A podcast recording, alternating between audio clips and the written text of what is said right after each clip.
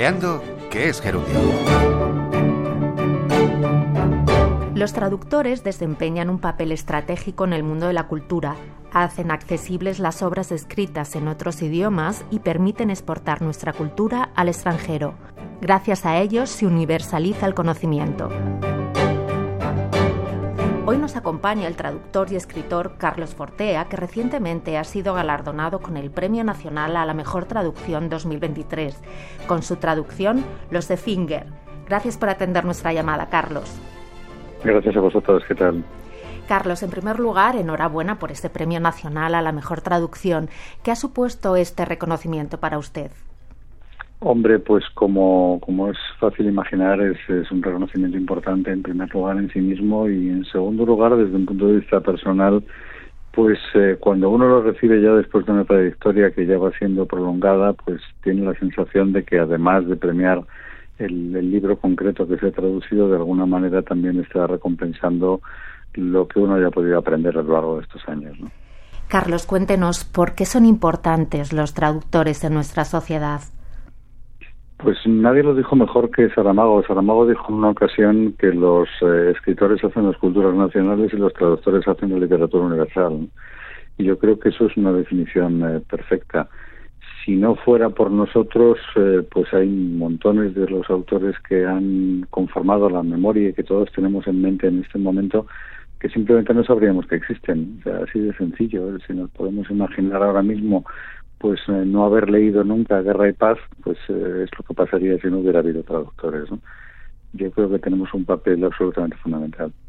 Y algo que posiblemente nuestros oyentes no sepan es que los traductores también son considerados legalmente como autores, junto con los escritores o los periodistas.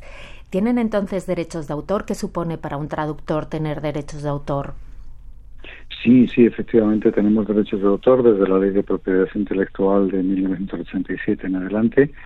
Se reconoce en ella que somos autores en, el mismo, en, mismo, en la misma categoría, digamos, que todos los demás eh, autores literarios. Yo además, dicho sea de paso, llevo años diciéndolo siempre, la traducción es un género literario más y como tal tiene que ser considerado. Para nosotros profesionalmente es muy importante, no, no es una cuestión de mero reconocimiento eh, simbólico sino que es que también es un reconocimiento del derecho a la participación económica en los beneficios. O sea, imaginemos lo que supone esto en los llamados bestsellers, ¿no? O sea, pues estamos hablando también de una, de una remuneración económica que puede llegar a ser importante. Y ahora mismo se habla mucho de inteligencia artificial y de y de, y de sus consecuencias para su sector. ¿Qué opinión tiene al respecto? Pues eh, por una parte hay que precisar que lo de inteligencia artificial es una denominación absolutamente de marketing, porque no es inteligencia. Estamos hablando de máquinas que copian cadenas de caracteres y combinan cadenas de caracteres, pero no toman ninguna decisión, que es una característica de la inteligencia real. No, no crean, es decir, en el sentido de no inventan nada que no se ha inventado ya, lo cual es otra característica del pensamiento y no de, de estos artefactos y eh, no saben resolver problemas en el sentido de no saben elegir entre disyuntivas. ¿no? Esto es muy importante para una profesión como la nuestra, donde nos tomamos, eh, nos pasamos el día entero tomando decisiones. Eh, yo creo que si los, eh, si los lectores quieren que la literatura se detenga aquí y se repita eternamente a sí misma, pues entonces que confíen en la inteligencia artificial. Si quieren que siga habiendo innovación y que siga habiendo cambio y invención creativa, seguimos necesitando los humanos. Eso desde el punto de vista puramente creativo, desde el punto de vista de los derechos de autor, la inteligencia artificial hoy en día es una superplagiadora, es decir, tendría que estar regulado para que no se esté haciendo uso, como de hecho se está haciendo, de todos los contenidos protegidos que nadie más puede copiar y sin embargo se le permite copiar a la máquina. Y ya, Carlos, para acabar, ¿cuáles son sus deseos para la profesión de traducción? Hombre, pues el deseo que tenemos, eh, que llevamos defendiendo desde hace decenas de años, es una remuneración justa.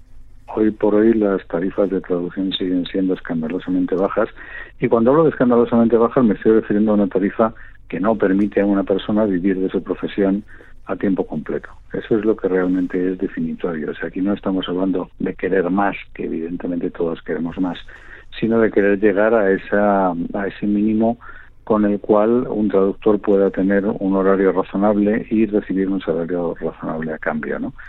Eso todavía no lo hemos alcanzado y es una remuneración, una reivindicación, perdón, eh, que tiene que seguir siendo permanente. Pues Carlos Fortea, escritor y traductor, muchísimas gracias por atender nuestra llamada y por hablarnos sobre el oficio de la traducción y su valor para el conjunto de la sociedad. Muchísimas gracias a ustedes.